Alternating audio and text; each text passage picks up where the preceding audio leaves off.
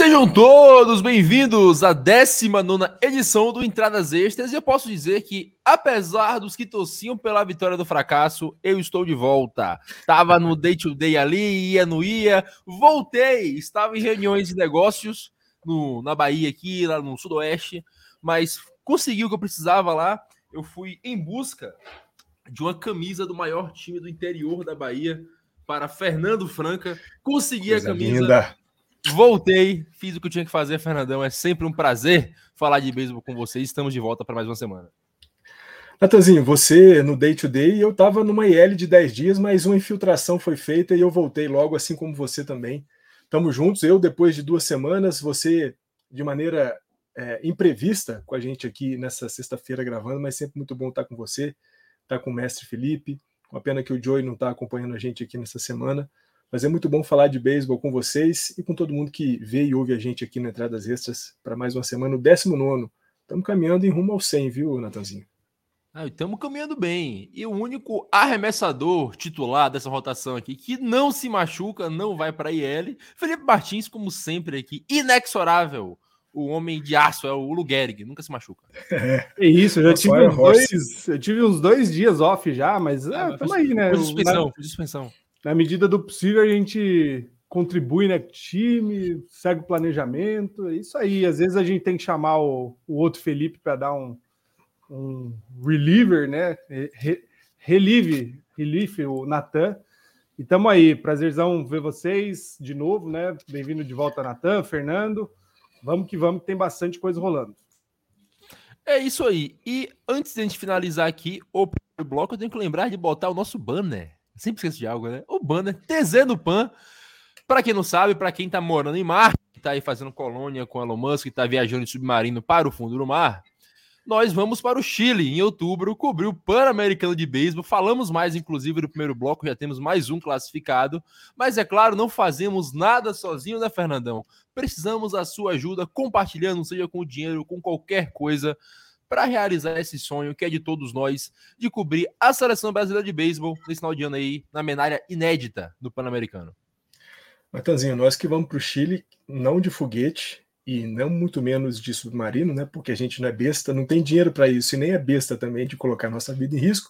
Mas vamos sim, vamos com nossos esforços e, claro, o apoio sempre é imprescindível, importantíssimo de todo mundo que acompanha a produção de conteúdos aqui no Entradas Extras, no Tailgate Zone. Como a gente fala sempre, né, Natazinho? É, a gente, claro, precisa muito da ajuda financeira de quem puder nos ajudar financeiramente, mas se você nesse momento não pode ajudar financeiramente, faça o que a gente pede para fazer todos os episódios aqui, seja no Tailgate Zone, seja aqui no Entradas Extras, seja no Zonecast, seja aqui no Entradas Extras. Divulgue, pegue esse link, compartilhe nos seus grupos de WhatsApp, compartilhe nas suas redes sociais, fale com seu amigo, sua amiga, sua mãe, seu pai, seu irmão, sua irmã, tio, tia, prima, primo, sobrinha, sobrinha, namorada de reliever, namorada de rotação titular. Vamos em frente, porque o que a gente precisa é que essa mensagem, esse projeto chegue ao maior número de pessoas para que a gente possa, de fato, é, concluí-lo e estarmos entre outubro e novembro cobrindo a seleção brasileira de beisebol lá no Pan-Americano de Santiago, no Chile, e também as seleções de basquete. E ainda um esporte que nós vamos definir, mas o importante é que você nos, nos ajude, seja contribuindo de fato financeiramente, seja divulgando o nosso trabalho, o nosso link, para que o maior número de pessoas conheça sobre ele.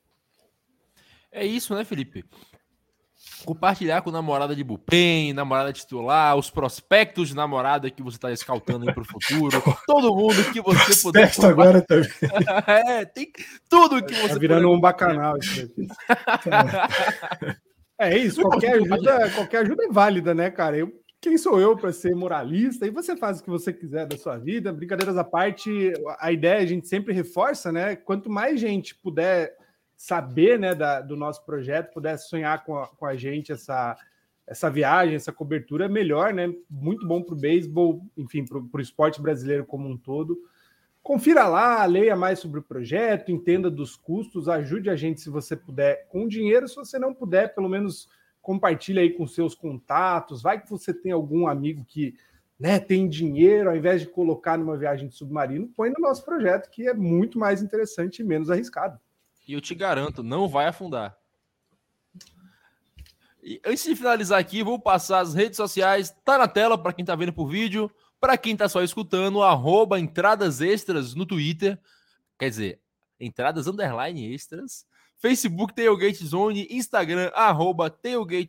Tem um site também, www.tailgatezone.com.br, onde você confere tudo dos esportes americanos e os textos do Felipe lá sobre o nosso beisebol. Crônicas do Fernandão também lá sobre Negro Leagues e tudo mais, sobre história da MLB, coisas maravilhosas tem nesse site você acompanha tudo por lá. E a gente volta na parte alta da entrada. Me out to the ball game. Take me out with the crowd. E é isso, Felipe, Felipe, Fernandão. O Pan-Americano está se aproximando e temos mais um time, mais uma seleção classificada, o Panamá, né? Panamá que jogou também o WBC recentemente, sediou a qualificatória que o Felipe acabou indo lá na América Central, está classificado também para agora o Pan-Americano, junta-se a Brasil, Chile. Quem é outra seleção, Felipe? Colômbia. E Colômbia. Agora a gente vai ter mais uma um pouco mais para frente, que eu vou decidir mais três times, fora os Estados Unidos, que o Felipe já garantiu que vai por meios de pontos, mas aos poucos vai tomando forma, Felipe, o campeonato do Pan-Americano de Beisebol. Pois é, Nathan, a gente comentou um pouco semana passada, né, no programa passado, sobre essa disputa, né, que foi na Argentina. Inclusive, que baita apresentação do beisebol argentino óbvio, é, para quem ouve a gente, né, não, não ache que estão os melhores dos melhores nessas disputas, até porque as temporadas estão acontecendo, né? Então os, os grandes países não vão com força total, mas o que a Argentina demonstrou, né, ou vem demonstrando aí nos últimos quatro, cinco anos, é, participou da disputa do World Baseball Classic, né? Teve uma ou duas vitórias, acho que uma vitória, é, e aí virou host né, de, um, de uma classificatória para Jogos Pan-Americanos. A Argentina venceu pela primeira vez na história o Canadá. É, foi para as cabeças, né? A gente chegou no último dia de disputa com três seleções ainda possíveis né, de disputar a fase final, que era o Canadá, a Argentina e o Panamá, mais ou menos por conta daquela regra que já rolou em outros clássicos, né? No do World Baseball Classic, de é, de média, vamos dizer, eles fazem uma equação de, de entradas na defesa, entradas rebatendo, corridas, enfim. É, o fato é que tinha um empate triplo, foi Panamá e Argentina para a final. A Argentina perdeu para o Panamá, né? Já tinha perdido na, na rodada classificatória para o Panamá, perdeu de novo na final, mas foi um, uma boa demonstração aí de desenvolvimento do esporte na região. A Argentina tem estádio, enfim. É, nos últimos anos, o investimento feito por lá, né? Considerando as questões econômicas da Argentina, muito bom ver que o país está se mexendo, né? Então a gente já tem quatro países classificados. Amanhã, né? Se você ouvir esse programa no dia 23, na sexta, amanhã já começa, amanhã ou, ou, ou domingo, enfim, vai começar os Jogos Centro-Americanos e do Caribe, que aí sim é, teremos três classificados, né? Entre os países que estão disputando, temos Nicarágua, El Salvador, Porto Rico, Cuba, México, República Dominicana, Curaçao e Venezuela. Então, praticamente todos os grandes países aí da, da América Latina que disputam é, qualquer coisa no beisebol. Esse sim vai é, tem um, um, um, teor, um peso grande, porque é, é, um torneio bastante tradicional já, e enfim, vai acontecer lá em El Salvador.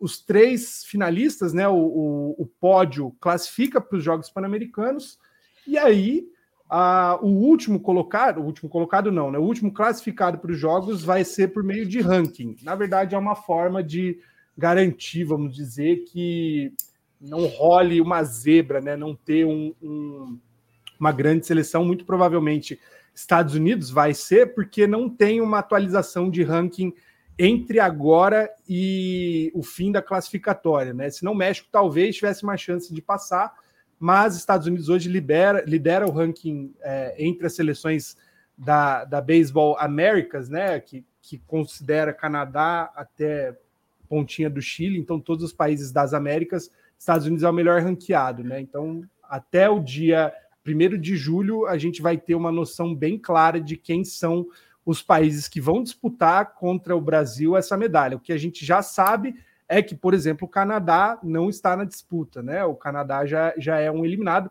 Na verdade, todos os países que rodaram até agora nessas classificatórias já não tem mais chances. Então, olho aberto nessa, nesses jogos centro-americanos, porque daí vai sair o grosso do, do desafio, né? Dos oponentes do Brasil nos Jogos Pan-Americanos.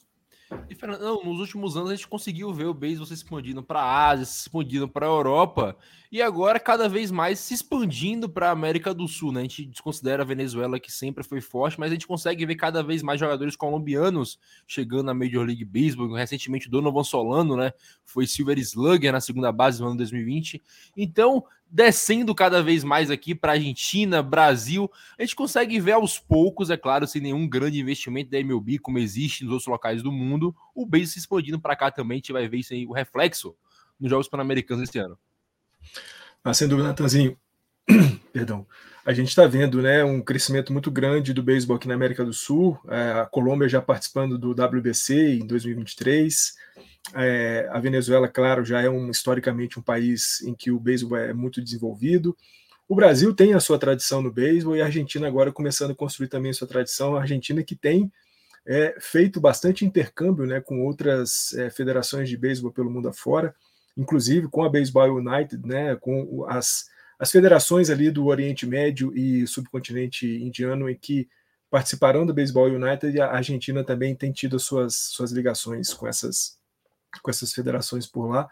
Mas é muito bom a gente saber também, né, Natanzinho, que o, o, o torneio de beisebol do Pan-Americano vai ser um torneio de altíssimo nível. Né? A gente sabe, né? O Mestre Felipe sempre fala que, que a gente possivelmente não terá os melhores jogadores é, disputando o torneio, porque coincide com o finalzinho da MLB, com alguns inícios de, de é, ligas pela América Central e América Latina como um todo. Mas de qualquer forma, né, você saber que você tem Estados Unidos, Brasil, Colômbia, e aí possivelmente, né, dos três que virão classificados do Campeonato Centro-Americano, México, é, o próprio Venezuela, Cuba, El Salvador, Panamá, que já foi. Então, nós estamos falando de um torneio que vai ser ótimo e muito bom saber que a gente vai estar lá cobrindo esse torneio. Muito feliz de saber que o beisebol está tomando o seu corpo aqui pela América do Sul, né, América do Norte, América Central e Latina, ali para cima do Panamá para cima já é um esporte, da Venezuela para cima já é um esporte tradicionalíssimo e bom saber que agora, por aqui pelas nossas bandas também, o beisebol está tomando corpo. É para isso que a gente está aqui sempre, né? Falando sempre do beisebol brasileiro, mas também querendo com que o beisebol tome corpo por todos os cantos.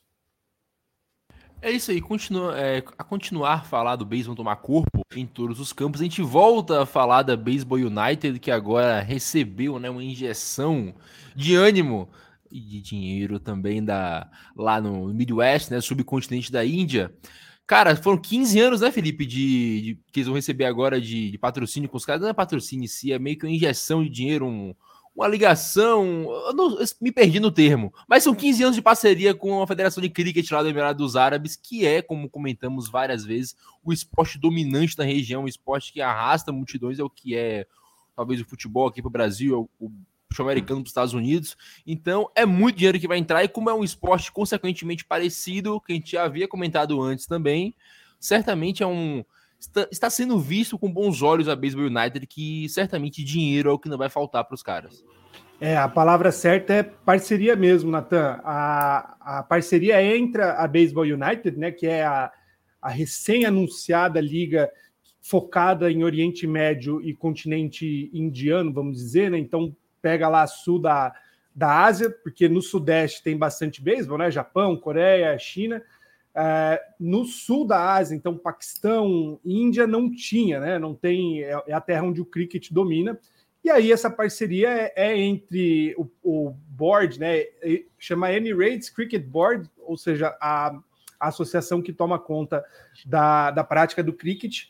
É, e essa parceria vai fazer com que a parte do cricket faça todo o, toda a ligação com o governo, né, o governo local dos Emirados Árabes Unidos, para a parte de comunicação, regulamento, políticas, enfim, tudo que precisa de fato ser desenvolvido é, administrativamente para que uma liga rode, né? Então, por 15 anos essa parceria perdura, né? Então, começando agora e até 2038, se não me engano, Ah, o beisebol tem aí um bom, uma boa base para ser desenvolvido nessa região, que é basicamente que desde o início a, a Baseball United está procurando né, um, um parceiro para comprar a ideia da prática do beisebol na região. É, isso certamente vai garantir um time, pelo menos, nos Emirados Árabes Unidos. Estão falando em dois até, né? Provavelmente é, Dubai vai ser um dos, uma das franquias, Abu Dhabi também tem grandes chances. Tá para ser anunciado uma franquia, a primeira né, franquia da liga no mundo árabe. A, alguma movimentação falou aí sobre Riad, né, na, na Arábia Saudita. É fato que esse, esses, esses grandes centros né, do mundo árabe terão pelo menos um time. A liga começa com quatro franquias, mas vai expandir, né? Então é, é o grande passo que estava sendo aguardado e que finalmente sai, né? Agora a gente tem uma noção melhor onde vai ser o centro das operações da, da Baseball United. E vale reforçar, né? É uma liga que está começando com bastante dinheiro e bastante know-how dos próprios ex-jogadores, né? Gente como Adrian Beltri, Félix Hernandes, o Mariano Rivera. Essa semana que passou, o Albert Pujols surgiu, né, como um dos principais embaixadores da liga, né? Então tem muita gente muito grande surgindo aí para dar base para esse desenvolvimento do esporte na região. E, Fernandão, como o João comentou, a gente vê várias vezes também, o cricket é muito popular, são cerca de um bilhão de fãs naquela região ali, então os caras continuam vendo com bons olhos, botando investimento nessa liga e, consequentemente, a gente ganha muito. O, o beisebol em si, o mundo ganha muito com isso, apesar da gente não concordar muito de onde vem esse dinheiro, né? Para o esporte em si, falando apenas esportivamente, é excelente.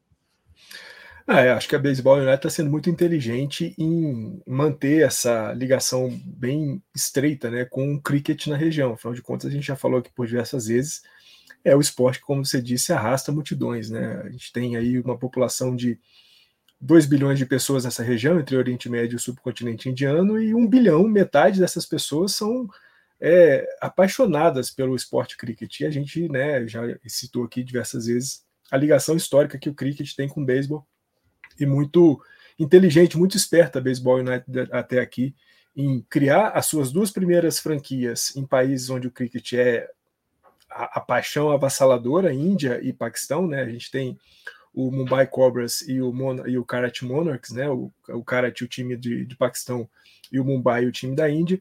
E agora, né, com essa parceria forte com a, a, a federação ou a, o corpo de, de diretivo de, de cricket da região do Emirados Árabes, para agora, durante 15 anos, poder explorar, desenvolver, integrar ainda mais o beisebol a os, os, os apaixonados, aficionados por esportes dessa região. É, o Mestre Felipe falou né, da ligação da Baseball United com vários ex-grandes jogadores da MLB. Albert Pujols, né, ultimamente, na última semana, nomeado aí embaixador da Baseball United.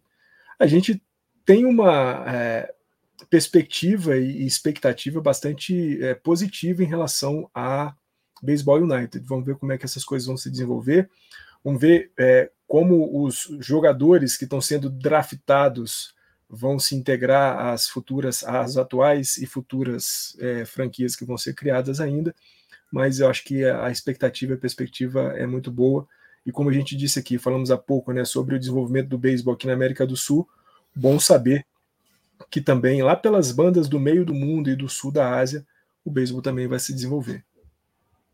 É isso, agora a gente vai lá para a Terra do Sol Nascente falar das séries interligas que aconteceram essa última semana aí, como falou o Felipe. Inclusive, não sabia que acontecia só uma vez no ano. O Felipe me explicou aqui antes de começar o podcast. Acontece apenas uma vez no ano e é decisiva para a classificação final, porque, como explicou o mestre Felipe, vai falar mais agora, quando você vence uma série Interliga, você consegue meio que uma rodada extra, né, Felipe? Se os oponentes perdem, você não enfrenta novamente seus times, você consegue deslanchar na classificação. Você citou o caso do Ina Bay Stars, que venceu as suas séries Interligas e cortou de 6 para 2 a diferença na sua liga. É, são 18 jogos, né, para cada equipe, vamos, vamos dizer, né? Então, são 12 times, se eu não me engano, 16 times na, no beisebol japonês. Uh, basicamente, quem ganha ou quem se sai melhor na série Interliga dá um bom boost aí. Não é exatamente uma rodada extra, né? Mas é, são jogos que a, a, explicação é basicamente todos os dias é, tem três times uh, jogando contra a outra liga, né? Se você ganha, os seus oponentes perdem da própria liga, é um basicamente um jogo de vantagem aí que você tira para todo mundo, né? Então, a, a, o cenário que a gente tinha antes da série Interligas, o Ranchin Tigers estava liderando com uma certa folga, e o Bay Stars, a equipe do Trevor Bauer, com 6,5 jogos de desvantagem. O Bay Stars foi muito bem, né? Ganhou 11 dos 18, dos 18 jogos da série Interligas e o Ranchin Tigers perdeu 10. Então, esse déficit foi cortado aí para dois jogos praticamente de, de diferença, o que é crucial, na verdade. Na semana passada ou retrasada, o pessoal já estava até falando sobre a possibilidade aí de a gente ter meio que definido os playoffs da, da NPB e a série Interliga deu uma boa mexida, né? Então agora essa distância diminuiu.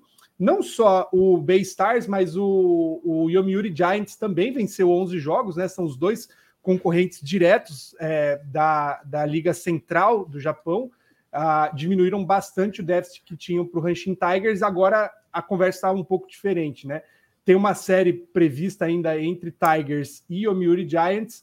Se Tigers perde, aí sim a, a bagunça está feita na, na, divisão, na Liga Central, né? Importante destacar é, que outros times também foram muito bem, né? O Oryx Buffaloes e o Fukuoka SoftBank Hawks, dois times da, da Liga Pacífica, né? Da, do Pacífico, no caso, venceram 11 jogos também. Aí esses eram os que estavam melhor na divisão do Pacífico continua tudo meio que igual, né? É, é interessante o aspecto, a, a, própria imprensa, né, os torcedores aguardam muito essa série Interligas, né? É quase que uma conversa sobre playoffs, assim, o pessoal fala, nossa, possibilidade de, de garantir a vitória na série Interliga, que na verdade, para quem acompanha a Major League, não faz grande diferença, né?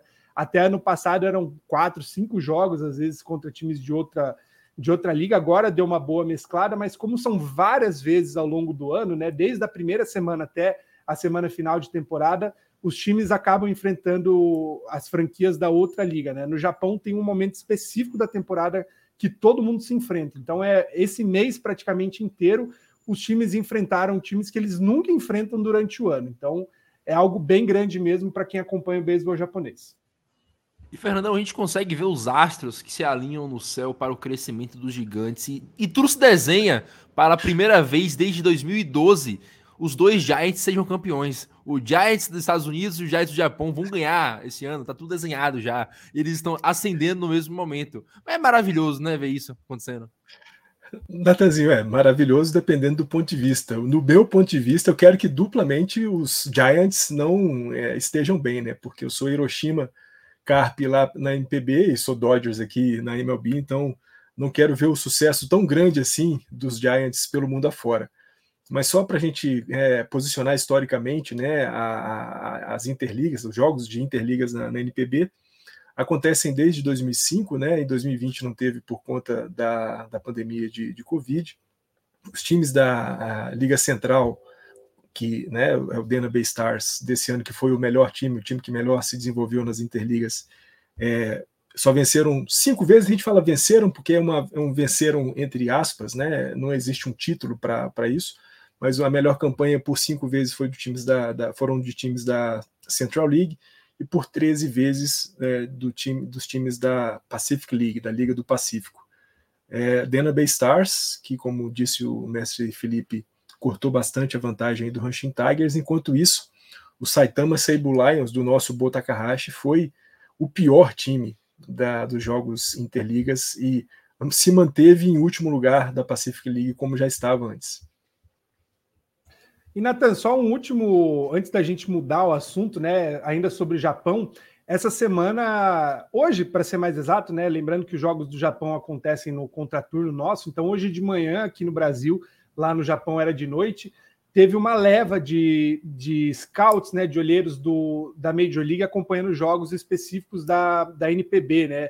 Teve jogo do Yamamoto, que é, é o concurso basicamente o melhor arremessador hoje do Japão, mas outros nomes também, o, o, o enfim, que, que, disputaram o World Baseball Classic também tiveram olheiros, né? Porque saiu um, no Trade Rumors, né? Aqueles, aquele perfil que acompanha aí os rumores sobre trocas, enfim, negociações da Major League, uma lista de nomes de atletas do Japão, majoritariamente arremessadores, que estão recebendo interesse bem grande aí de times da Major League, seja para essa primeira janela, né, logo no fim dessa temporada, ou no próximo ano, né? Lembrando que o Japão tem uma regra bem estrita aí de quando os jogadores podem de fato se liberar para negociar contratos internacionais. Então fiquem de olho aberto aí, porque basicamente todos os aces e os principais relievers do, do Japão estão recebendo um assédio aí das franquias da Major League, que a gente já sabia que acontecia, né? Mas é, tem grande chance aí de alguns nomes já surgirem no, no, na Major League já na próxima janela. Só para complementar e trazendo mais uma vez a informação para a torcida dos Dodgers, né? Yamamoto é alvo do time do Los Angeles Dodgers, é, é, o Friedman e também o, Gomes, que é o general manager dos Dodgers, antes do início do Spring Training estiveram na, na, no Japão, olhando vários jogadores. O Yamamoto é desde então um alvo dos Dodgers e é bem possível que, havendo aí a, a, a chance de contratá-lo, de trazê-lo, ele deve ser um arremessador dos Dodgers, se não em 2024, 2025, bem possivelmente.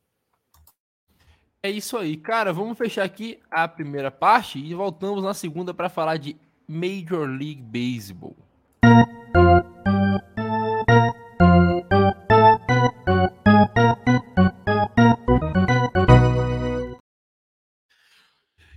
Chegando aqui na segunda parte, na parte baixa da nossa entrada, Fernandão, vamos falar um pouquinho aqui de College World Series. A gente fala melhor no futuro, depois que acabar. Agora a gente dá uma, só uma passadinha, falar que está definida, né? Florida Gators, maior, o time de Deus, o time do maior jogador da história da NCAA, Tim Tebow, está na College World Series, vai enfrentar LSU, né? Foi definido ontem, como você bem falou. Você que está por dentro de tudo, mas dando uma olhada rápida aqui, vi já que são projetados quatro jogadores desses dois times para serem draftados na primeira rodada, incluindo as três primeiras escolhas, né? Então são times de bastante qualidade chegando nessa final da, da College World Series. Tá mudo, Fernandão. Florida Gators que conseguiu a sua classificação um pouquinho mais folgada, né, para a College World Series, na quarta-feira já havia definido. E aí a, a, grande série, né, ficou entre Wake Forest e LSU, né? É, o, o, time de, de, Wake Forest entrou num jogo decisivo contra LSU com a campanha 2-0 e é, é, LSU precisando vencer. LSU venceu esse jogo decisivo, conseguindo levar para uma espécie de semifinal que foi, foi disputada ontem é, na quinta-feira com um jogaço, né, Natanzinho? LSU e Wake Forest levaram um 0 a 0 até a parte alta da 11 entrada. Na parte baixa, o jogo era de mando da LSU. É, no primeiro, no primeiríssimo, no absoluto primeiro arremesso do reliever de Wake Forest, um home run de duas corridas, 2 a 0 para a LSU, que a partir de sábado disputa contra a Florida Gators a College World Series. Melhor de três, como sempre, quem vencer dois leva um pequeno favoritismo para a Florida Gators por conta do descanso, é, embora é, o alinhamento de rotação titular, tanto de Gators quanto de LSU, seja de fato muito bons. É, possivelmente é, LSU deve ir com o Skanes e com o, o, o Floyd nos seus dois primeiros jogos e o time da, de Gators deve ir com o, o Aldep e o Sprout nos seus dois primeiros jogos. O Aldep, que é um dos caras que vai ser, vão ser escolhidos na primeira rodada do draft de, de MLB dessa temporada.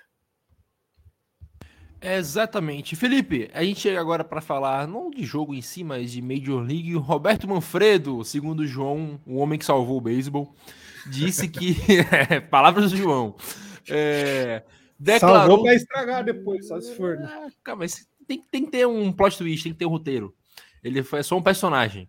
Mas o, o Manfred declarou ter se arrependido ao não ter punido os jogadores do Astros depois de 2017. Engraçado que ele nem citou os jogadores do Red Sox, né? Eu sempre acho engraçado que essa história o pessoal esquece o Red Sox, tudo aquilo. Claro, tem que se punir os dois, mas se for punir um, pune todo mundo de vez, não lembra só de um, que é como fazem com Houston Astros.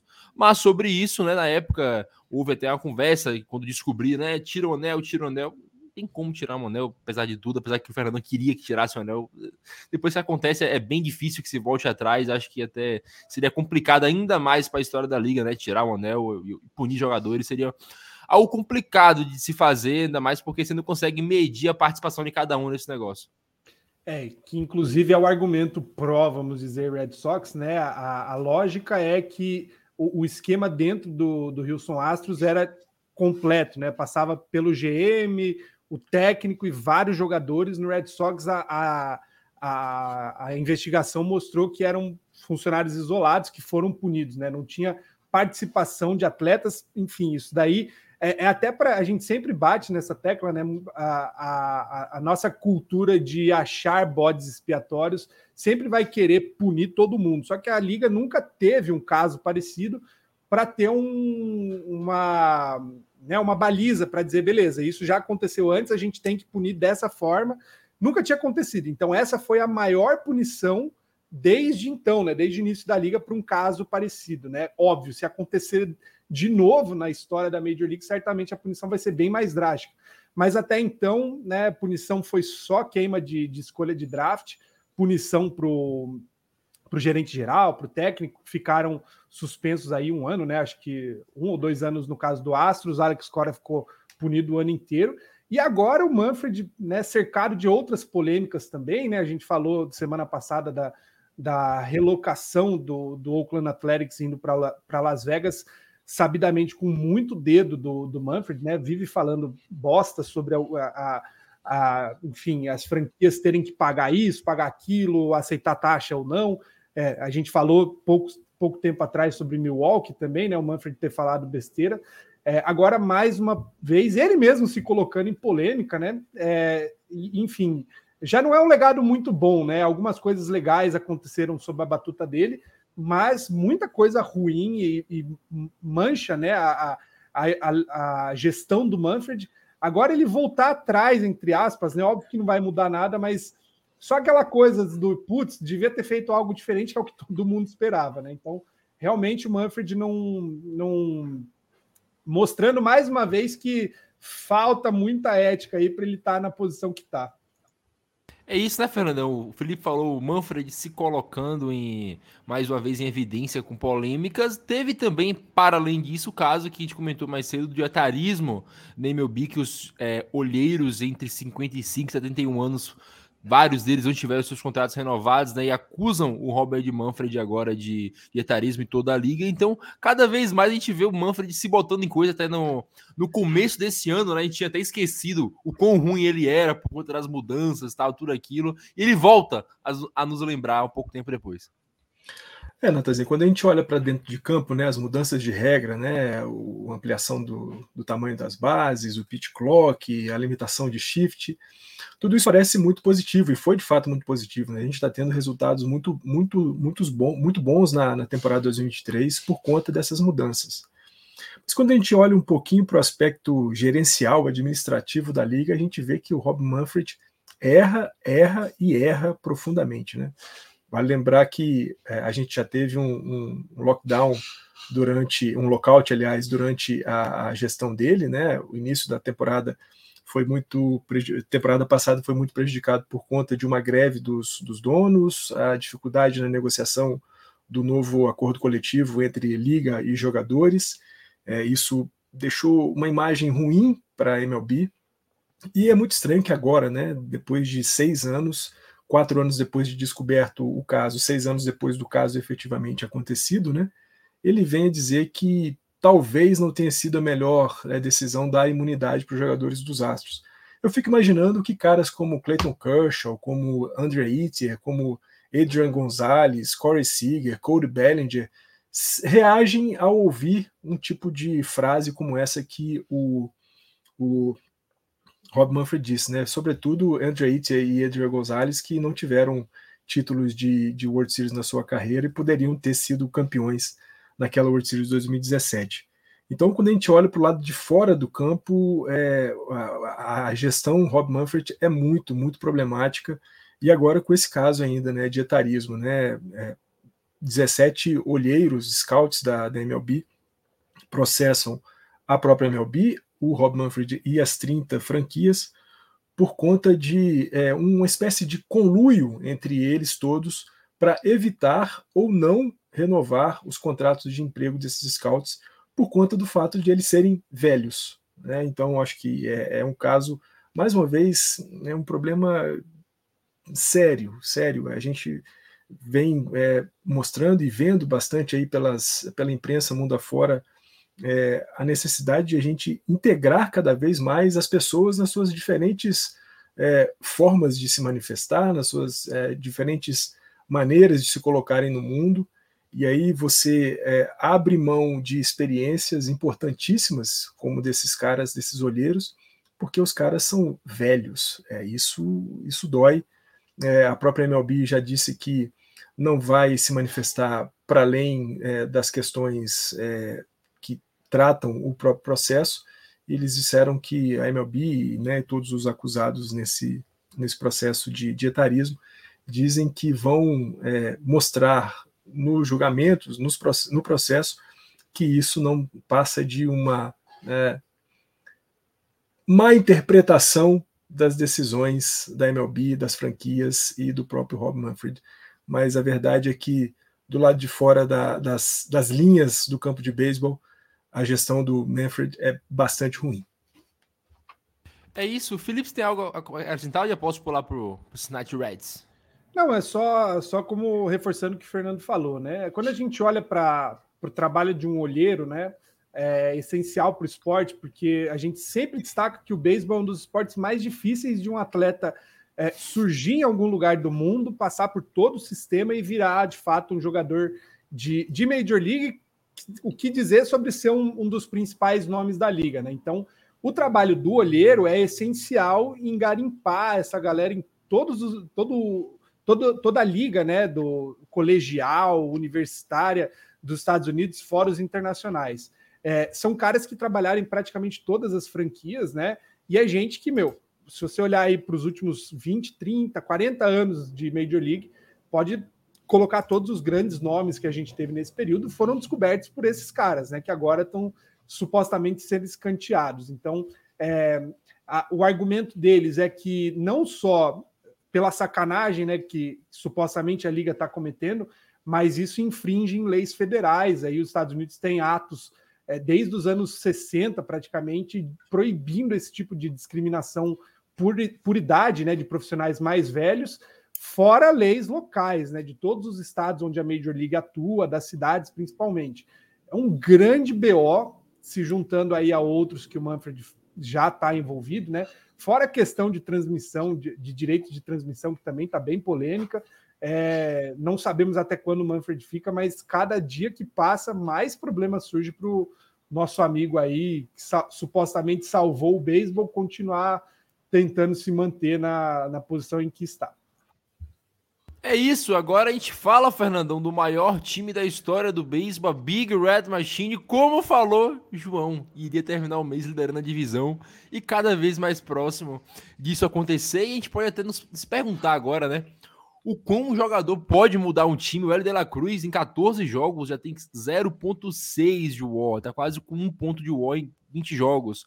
Tá rebatendo acima dos 30%, o OPS acima de 900, o OPS Plus 143. É, é impressionante o que o Helena Cruz está fazendo. Ele está jantando os rebatedores, ele está rebatendo quase 500 em bolas rápidas, rebatendo muito bem também as breaks e, além de tudo, defendendo bem. O cara, como a gente já falou no começo do ano, e o João fala toda semana, é um 5-2 player, ele faz tudo, ele defende bem, já tá com dois no, no out above average. Então, cara, ele subiu fazendo tudo e agora o Reds tem a melhor sequência desde 1957 onde eles fizeram 11 vitórias, 12 vitórias. Agora eles estão com 11 e a caminho de talvez passar essa sequência. Me lembro, Natanzinho, que há três episódios, né, a gente é, cravou aqui unanimemente que o mês de junho terminaria com os Reds liderando a divisão central da Liga Nacional. E é o que eles estão fazendo exatamente agora, né, dia 23 de junho, quando a gente está gravando aqui esse, esse episódio, com a campanha 42-33, aliás, isso, não, não. Qual é a campanha? 40-35, desculpa, com as 11 vitórias consecutivas que você já, já especificou. L. De La Cruz, que possivelmente foi é, é, visto por um olheiro, né? A gente falava um pouquinho aqui antes sobre o etarismo em relação aos scouts da MLB. E é isso, né? A, a juventude da, da, nova Big Red Machine se colocando aí em campo é, desde quando o De La Cruz entrou, fazendo estrago já contra o Los Angeles Dodgers naquela série em que o Cincinnati venceu e continua assim até agora. Mais um desses é, jogadores geracionais para a gente continuar olhando e admirando, porque tá muito legal ver o time do Cincinnati, Cincinnati Reds é, jogar. É, sempre que posso dou uma olhadinha, se não nos jogos de fato, mas também nos, nos, melhores momentos. E é bem legal, né? Porque não é só o L de la Cruz, né? Tem outros caras lá também fazendo muito bem. Acho que o, o manager também tem ido muito bem. Gerir juventude é um negócio complicado e ele tem sabido fazer isso. E está sendo bom é, para o Joey e também para quem gosta do beisebol ver o novo Cincinnati Reds aí brilhando. É isso, Felipe, a gente comentou, você lembra, né, quando o Hélio da Cruz subiu, ele já assumiu como cleanup hira. Foi cleanup foi terceiro, foi cleanup, foi? Eu comentei, pô, eu acho muito errado isso acontecer, o jogador já subir estando numa posição de pressão como essa, e você falou, tudo bem, é o Reds, não tem pressão. Mas agora, fazendo o que fez, ele, sem dúvida, já é o principal jogador da franquia, e a pressão começa a vir, né? Mas para além de tudo, ele está correspondendo ao que se esperava dele. O L veio do nada, foi um prospecto que nunca foi grande assim até os últimos anos. Né? Ele foi evoluindo à medida que foi chegando. Ele não chegou já como o grande prospecto e pô, se desenvolveu de forma excelente. Hoje é o cara do futuro dos Reds, provavelmente. E se eles abandonarem a competência, já dão um contrato grande para esse cara aí, como fizeram com Colby Carroll lá em Arizona. É, méritos ao sistema de formação de Cincinnati, né? Não é só o L. De La Cruz, são vários nomes que estão surgindo aí, né? A gente vê a rotação com o Hunter Green, Questcraft, enfim, Lodolo, que são caras que subiram da, da, da base, né? É, é um momento aí de Cincinnati que está se construindo com jogadores bem jovens. A gente falou semana passada, e é uma regra praticamente no beisebol, né? Os times que foram campeões nos últimos cinco, seis anos seguir esse, esse caminho, né? Constrói um núcleo jovem que vem junto da base praticamente, e aí aos poucos vai aparando as arestas com jogadores experientes que fazem a diferença, né? É, foi assim com Dodgers, com Red Sox, com Astros, com Cubs, com praticamente todo mundo. Não dá para dizer que o Reds vai competir diretamente pelo título, né? Porque não é um time que figurava aí com grandes expectativas, mesmo nesse contexto de subir jovens, né? Baltimore está na frente, uh, enfim, outras equipes estão construindo elencos da base que são mais promissores, né? O próprio Tampa Bay, como sempre.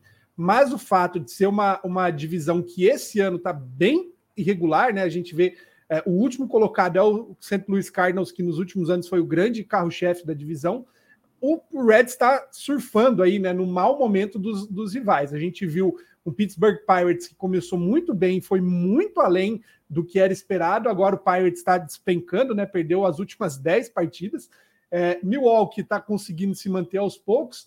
Cubs e Cardinals não, não sabem direito para onde vão, né? O Reds se aproveita muito bem desse momento.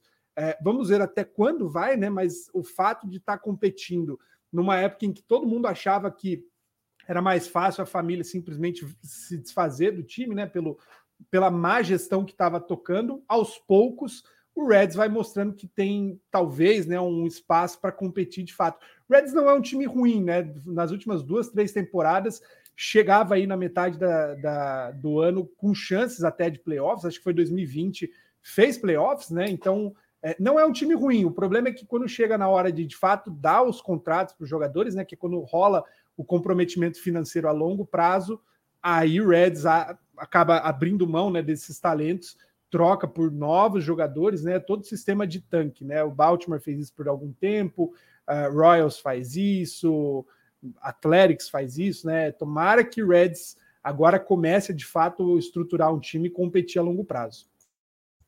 É isso, né? Agora a gente fala da franquia mais quente da liga, a melhor campanha desde maio. E não é mentira, a melhor campanha da MLB desde maio é do San Francisco Giants, né? Que também fez agora uma sequência de vitórias de, dois dígitos, né? 10 vitórias pro Giants, acabou ontem a, a sequência perdendo para os Padres, mas também depois de muito tempo é a maior sequência desde 2004. Desde 2004, o Giants não ganhava tantos jogos seguidos assim.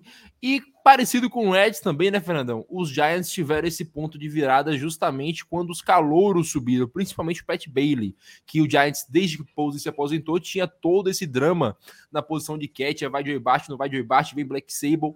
Acabou que o Pat Bailey subiu, já subiu com aquelas comparações, pô, é muito parecida a forma que ele joga com a forma que o Buster Pose joga.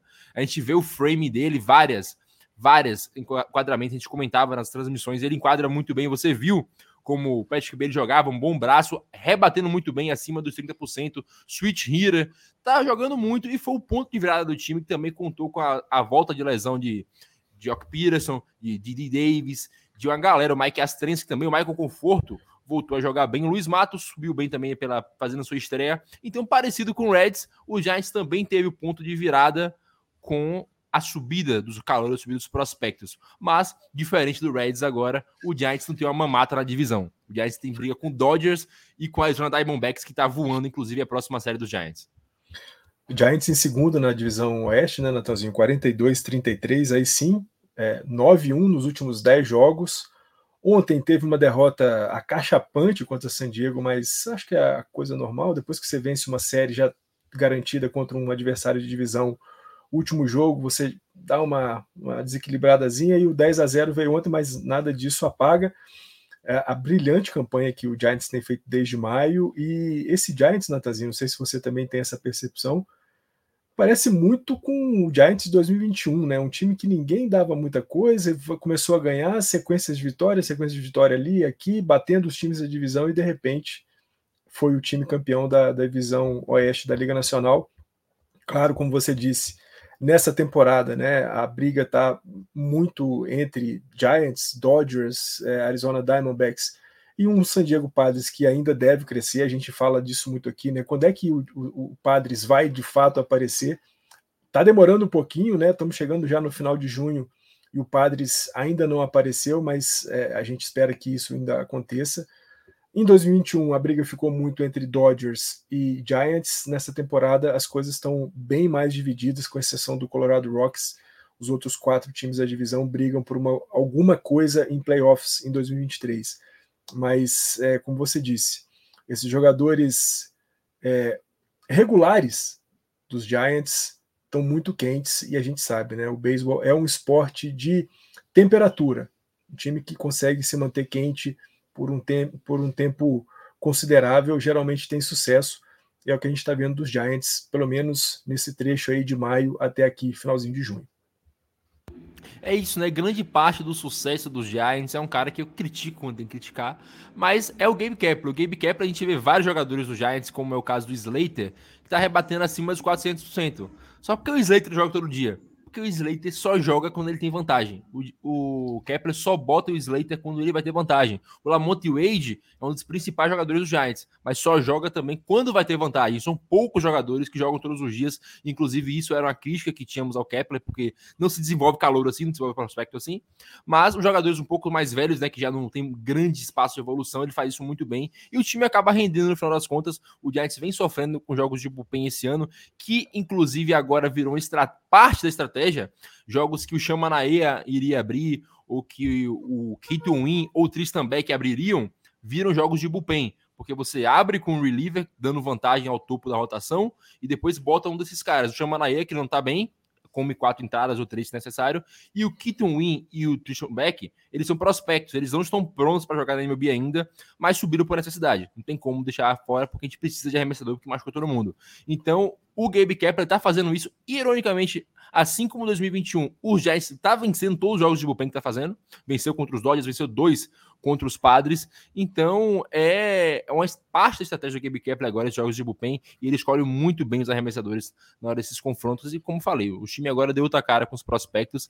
Ainda acho que não vai ganhar a divisão, porque o D-Backs deve ganhar, ou o Dodgers, mas se pegar uns playoffs ali, a depender do que se aconteça na deadline, é algo bom. Ou no final das contas, só fazer uma boa campanha para atrair prospectos, prospectos o quê? Free agents na próxima temporada já é excelente. Né, Felipe? Eu esqueci de passar para você. Tava falando, falando, esqueci de passar. Não tem problema, Natan. Pois é, é um, é um momento curioso, né? Ah, lá no começo do ano, eu, eu, era um que achava que o Dodgers ia novamente surfar com uma certa folga na divisão. É, e, e, até com uma frustração em relação ao Padres, né, que demorou para engrenar, é, mas agora está ficando um momento legal da, da divisão oeste da Liga Nacional, porque os três times novamente voltam a, a ter um certo protagonismo, né? Óbvio, o Dodgers às vezes perde, né? Mas enfim, o fato do, do Giants estar tá, tá mantendo aí um bom, um bom ritmo e o Padres principalmente, né? Real, finalmente surgir faz com que a divisão fique mais interessante de se acompanhar, né? Queria só destacar para pontuar mais sobre o, o, assunto, né? Não, não chega a ser uma grande sequência, mas o, o, algo que tem me chamado a atenção ainda nesse contexto é o que o Padres conseguiu fazer com o Blake Snell, né? Blake Snell tinha desaparecido praticamente da liga e está virando praticamente um dos melhores arremessadores da equipe, né? Tem seis starts já praticamente com uma ou duas corridas cedidas só tá com uma marca de, de strikeouts aí, 50 e poucos strikeouts nesses seis jogos, quase 10 por jogo aí de média praticamente. É, mostra que a corrida a reta final aí da, de agora para o fim da temporada vai ser muito boa na, na divisão oeste da Liga Nacional, como normalmente costuma ser, né? Ou deveria ser sempre entre, entre essas três principais franquias. Ah, uma coisa do Snell é que eu, eu tô infiltrado no grupo do Padres, eu vi uma entrevista que ele deu um tempo atrás que ele disse com as próprias palavras que não consegue ter foco. Que o foco aparece só depois no meio da temporada quando ele toma muita porrada. Então, estamos chegando no meio da temporada, né? O foco do Snell tá voltando e é problemático pagar o salário que você paga num jogador assim. Ao menos eu acho. Mas Pô, vamos. Estranho, estranho, o cara falar isso, é, né? Que não é tem estranho. foco. Porra problema do Snell é que a criptonita dele se chama Austin Barnes. É isso. E assim como a pedra, o Austin Barnes é inofensivo. A não ser que você jogue em alguém. Mas, para finalizar aqui nossos assuntos da semana, vamos ter mais uma vez séries longe dos Estados Unidos, né? A última foi lá no México. Tenebroso, meu B, por favor, não faça lá de novo, não. Mas vamos agora pro. No México, não. Na cidade do México. Pode fazer no México. Só não faz na Lua. Mas agora vamos para, para a Inglaterra, né, Fernandão? Com uma das maiores rivalidades da liga aí, para talvez só atrás de Yankees e Red Sox e Giants e Dodgers, né? Mas certamente uma das três maiores rivalidades, que é Chicago Cubs e St. Louis Cardinals vão a, a Londres para uma série e não é o melhor dos momentos para os Cardinals, mas tudo aquilo, jogo festivo, rivalidade, pode ser um ponto de virada também para os Cardinals, mas para a MLB é excelente esse negócio de levar o beisebol cada vez mais para longe. Claro, poderia não ser talvez a Inglaterra, porque é um país que a Grã-Bretanha jogou WBC, mas ainda assim não é um grande polo, poderia ter sido em outro país. Mas é bom, é bom, é um começo.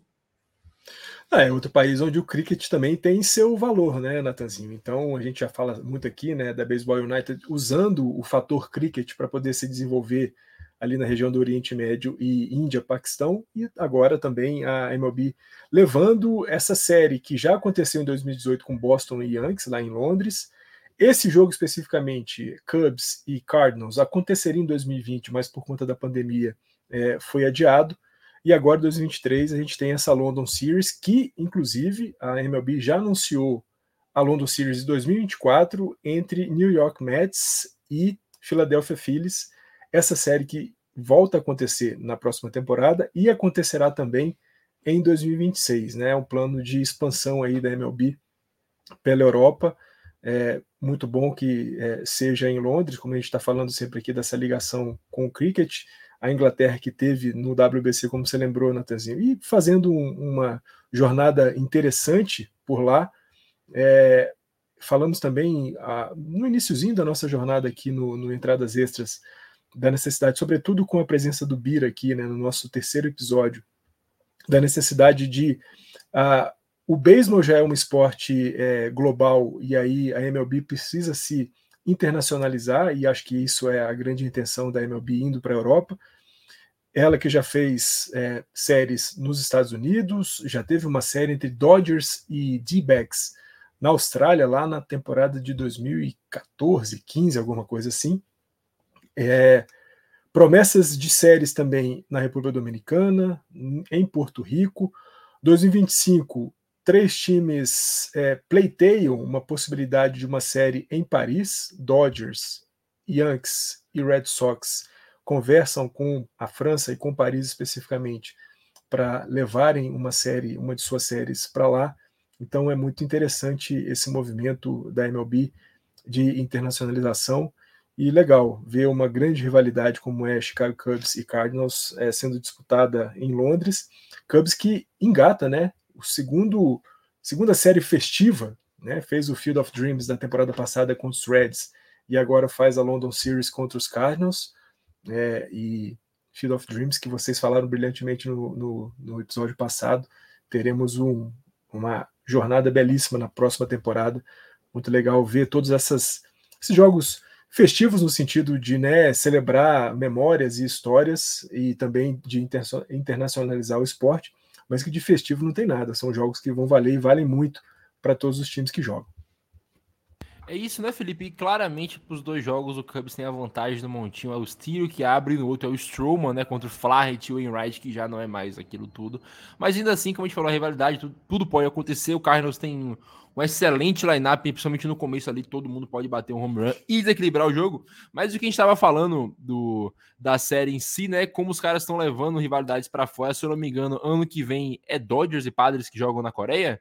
O eu tô enganado. Acho que o pai joga na Coreia, se eu não me engano, é no Japão. É na Ásia. Eu vi, eu vi esse negócio, não tô lembrado agora, vou pesquisar para falar ao final da sua fala. Mas é muito bom ver o beisebol saindo dos Estados Unidos e cada vez mais a MLB, né, no caso, indo para os locais do mundo, como a NFL faz, como a NBA faz também.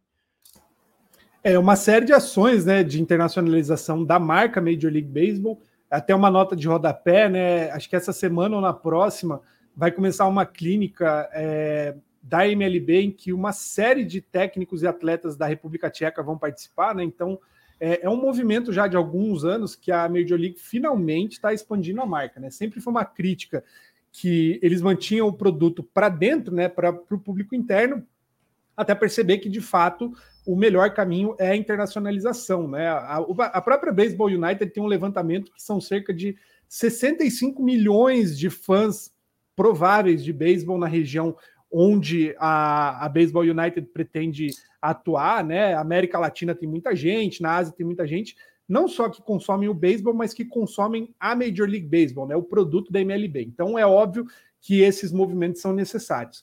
Essa série de Londres, especificamente, Boston Red Sox e Yankees, dois anos atrás, três anos atrás, foi uma série esquisita, né? Muita corrida cedida. Cinco anos, Fernando me corrigiu aí. É, foi uma época que o Red Sox era bom, né, Fernando? Né? Com, com Betts, é. com... 2018 eu, especialmente, né, mestre? Cara, eu, eu vejo até a, a, os cacarecos, né? Esses brinquedinhos aqui que, que vende da época, só de jogador que não tá no Red Sox mais, né? Então, é uma série que ficou no tempo aí pro Red Sox. E esse ano tinha uma expectativa até pouco tempo atrás que seria uma porcaria de uma série, porque os dois times estavam muito, muito mal, né? O Cardinals e o Cubs não estavam fazendo nada.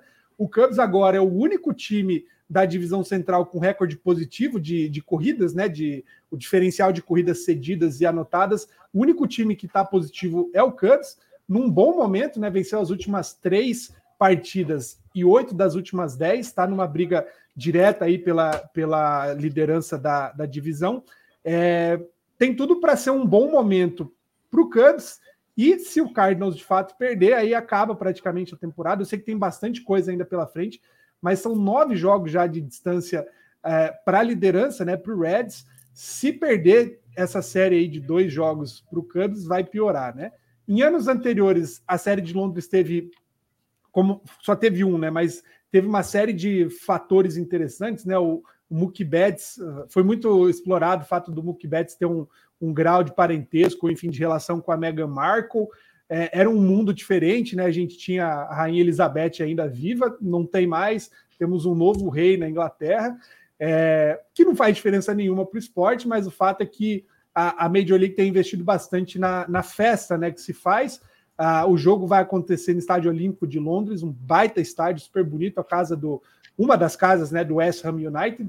É, enfim, vai ter transmissão né, para o fã brasileiro. A ESPN tem os direitos de transmissão no mundo todo, praticamente. Não vai ser diferente aqui, né? Tanto pelo Star Plus, provavelmente pela TV também vai ter transmissão dos jogos. Vale a pena conferir pela festa, né? Se for como foi há cinco anos, certamente a gente vai ver bastante home run rolando, enfim, a, a, a festa do beisebol, né? O que o Manfredo tanto gosta, bolas longas, muita corrida sendo anotada. Só a errata aqui agora a série entre Dodgers e Padres pode acontecer na Coreia. Não vai acontecer ainda. Só conferir, então pode acontecer. Quando confirmar, a gente avisa, ou quando não confirmar também. Mas, Fernandão, é sempre um prazer falar de beisebol. Vamos pro Alcoff agora, né? Fazer nossas apostas. E voltamos já.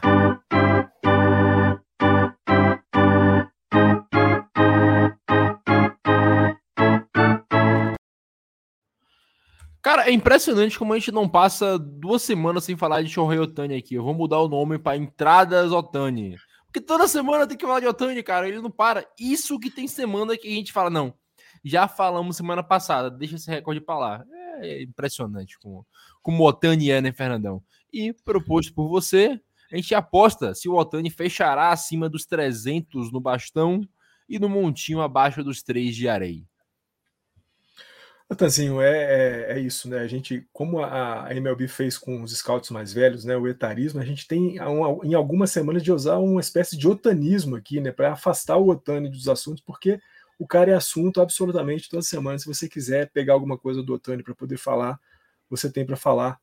É, embora nessa última série, nessa última Freeway Series aí, né? Dodgers e, e Angels ele não tem ido bem, né? Ele tem um recorde bastante ruim contra o Clayton Kershaw, né? 0 de 10 quando enfrenta o Kershaw é, rebatendo. No jogo 2 dessa série, ele acabou sendo o arremessador derrotado, né? embora tenha cedido apenas uma corrida, mas o ataque dos Angels acabou não o ajudando. Hoje ele está .292 no bastão, 3.13 no montinho. É, nós estamos falando de um cara que briga para ser Saiyan, que briga para ser MVP que hoje é talvez o maior jogador é, da MLB, é o cara que também mais se expõe é, comercialmente. Eu acho sim, viu, Natanzinho, que a gente vai chegar ao final da temporada 2023 com o Otani rebatendo para cima de 300 e conseguindo arremessar para baixo dos três, não muito para baixo dos três, não muito para cima dos 300, mas a gente vai ver esse espetáculo, essa, esse jogador geracional chamado Shohei Otani brilhando mais uma vez e, e possivelmente com algum prêmio. Algum prêmio Shohei Otani vai receber em 2023. É isso, né? Daqui a duas semanas o Otani faz aniversário, então eu já proponho que façamos um bolinho aqui pro o dono desse podcast, que é o Shohei Otani. Mas, Felipe, o Otani, ele tá liderando a liga em quase tudo que ele pode liberar em home runs, em rebatidas impulsionadas, em slug, em OPS, em OPS plus. Então ele tá sendo dominante como ele sempre foi, só que mais ainda, porque no bastão ele tá voando, ele nunca foi o melhor rebatedor, agora ele tá sendo o melhor rebatedor da liga até esse momento. A gente vê que não chegou na metade da temporada ainda, está bem próximo, mas não chegou, mas o Otani já tem 5 de War. É, é, é, é, surreal. Isso é uma coisa que um jogador normal pega na temporada. Jogador normal não um bom jogador pega em uma temporada. O Otani já tem no meio de uma temporada, isso a gente já pode pensar que ele vai chegar a 10 de, de War. E sim, muita dificuldade para ele, né? Porque é sensacional o que o Otani faz, mas já dando a minha aposta aqui, eu acho que ele fica abaixo do, dos 300 no bastão e fica acima dos 300 no, no montinho. Você contra o Otani, mas ainda assim vai ser MVP. Cara, eu, a, a, conversa sobre MVP a gente sempre fala, né? Enquanto o Otani fizer as duas coisas, não existe outra forma de outra pessoa ser MVP, né? Ele, para mim, né? Ele é a personificação do que significa o, o prêmio de MVP, né? É, saiu um, o Athletic, né? Aquela, aquele portal que cobre esportes. Todo ano eles fazem um, uma rodada de perguntas com jogadores, né? Respostas anônimas e tal. É, e aí, esse ano, eles fizeram duas perguntas que esbarram no Otani, né? A primeira delas é justamente se você tivesse que começar uma franquia hoje e escolher um jogador, cara, a maioria absoluta respondeu que o Otani é o cara mais óbvio, né? Porque o Otani ele faz muito bem as duas coisas, né? Ele é um ótimo rebatedor e conforme tem passado o tempo, ele está é, é, desequilibrando né, a comparação entre ele mesmo, o que é ótimo para quem for pegar ele a longo prazo, né? Ele está se tornando um ótimo rebatedor que é o futuro provável do, do Otani. Aí a segunda pergunta, né, onde os jogadores acham que o Otani vai jogar em 2024, a maioria também acha que é o Dodgers. Então, para tristeza de todo mundo, né, o Dodgers não é o, não representa é bem nesse sentido. tristeza. Para tristeza, especialmente do Otani. É, então, você vê. Tá é, é, é, engraçado, né? A gente está vendo, se ano passado, retrasado, a gente falou sobre Juan Soto, né? Qual é o valor de Juan Soto quando você vai propor uma troca? É, Para mim é óbvio, assim, se tinha uma expectativa de o Soto ser o maior contrato, certamente o Otani vai quebrar qualquer marca, né? O Otani é um dois em um e dois bons em um único jogador, né? É, e aí, um último fato sobre o Otani, que para mim foi, foi surpreendente: o Otani não foi o jogador mais votado na, na fase pública né, de votação para o Jogo das Estrelas. Ficou aí com 600, quase 700 mil votos abaixo de Ronald Acunha Jr. Né? O Acunha hoje, junto com o Otani, duas grandes faces do beisebol. Felizmente, né, jogadores não estadunidenses é, representando aí o esporte em nível mundial felizmente, porque é, principalmente no caso do Otani, né? A gente no World Baseball Classic viu, ele foi o, o que reuniu praticamente todo mundo em torno é, da parte de marketing, né? O que o Otani fez no World Baseball Classic, que o Otani está fazendo esse ano. A gente achava que a marca do ano de MVP dele era difícil de bater, cara, tá vindo com tudo aí para papar mais um título de MVP. Mas, e, aí, e aí, mestre? supera os 300 você não apostou, verdade. e fica abaixo dos três, ou um ou outro, um e outro, um ou outro, como é que tá? Acho que o Otani supera 300 na rebatida, mas não fica abaixo dos três em, em arremesso, né? Eu acho que daqui para frente tem muita coisa para rolar ainda, né? Acho que a grande questão agora é onde que o Otani vai terminar o ano, né? Porque essa semana ainda saiu a polêmica, né, de se troca ou não o Otani, o Angels está ainda na briga, né? Eu acho que fica para um próximo walk-off, mas é, a minha questão maior é onde o Otani vai jogar o resto do ano para daí saber como ficarão as marcas dele. E, e eu apostei que o Otani ia sair, tá? Naquele walk-off lá que o Fernando falou de trocas, eu falei que o Otani ia sair, agora eu digo mais. Chorrei Otani no Cincinnati Reds. Não, eu acho que a gente fala demais de tal de Otani. Otani isso, Otani aquilo. O Chamanaia é maior que o Otani. O Otani tem 1,93 e o Chamanaia tem 1,96. Então aqui provando o meu ponto, o Manaé é maior que o Otani. E, o, a Ray também do Manaé é maior também do que Exatamente, muito melhor o Manaé. É, é mais que o dobro. Esse já é muito fraquinho esse Otani. Então, meus, eu acho que o Manaé já deve ter seguido mais home runs do que o Otani rebateu. Fiquei, fiquei isso pra gente pesquisar depois. Mas, meus queridos, passando de uma hora de podcast, que hoje sem o João, né? Se o João tivesse aqui, ia ser muito maior. Mas sempre um prazer falar com vocês, sempre um prazer falar de beisebol. Fernandão, e ali digo, em outubro, tá lá para você a camisa do, do ADJ e irei procurar do é Galícia é com minha vida. Meu GQ é gigante, meu GQ é gigante. Natanzinho, Mestre Felipe, todo mundo que viu e ouviu a gente até aqui, sempre um prazer gigantesco, gigantesco mesmo estar com vocês, sempre muito bom falar de beisebol e falar de beisebol da maneira como a gente fala, né? Falamos muito de MLB, falamos muito de Otani, mas falamos muito também de beisebol pelo mundo afora, né? Baseball United, Pan-Americano, que a gente vai cobrir lá em outubro e novembro, é, as interligas do, da NPB, que a gente cobriu bastante aqui nesse episódio, a gente lá no nosso perfil do Twitter, sempre colocando é, classificação e, e, placares das ligas é, na KBO, na NPB.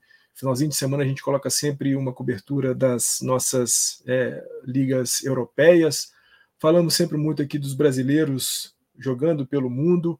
E é isso, né, Natanzinho? Sempre bom estar com vocês. E como a gente sempre diz aqui, onde tiver um negocinho desse aqui voando, ó, uma bolinha de beisebol voando, lá nós estaremos até o 20. É isso, Felipe. Irei em busca da sua camisa do Galícia, assim como o Indiana Jones vai em busca de tesouros de países de segundo mundo. Pode confiar. Valeu, Natan. Valeu, Fernando. Bom ter vocês de volta aqui, né? E a gente segue na nossa cobertura do beisebol, esse esporte maravilhoso, conforme passa o tempo, né? Parece que vai ficando melhor, como vinho. É, e eu reforço algo que eu falo desde 2020 em podcasts, né? Quem me ouve sabe disso. Estamos no melhor momento para você começar a acompanhar esse esporte. Nunca teve tanto conteúdo de qualidade sendo produzido, nunca teve tanta transmissão de jogos, né? A gente viu ontem pela, pela ESPN, né?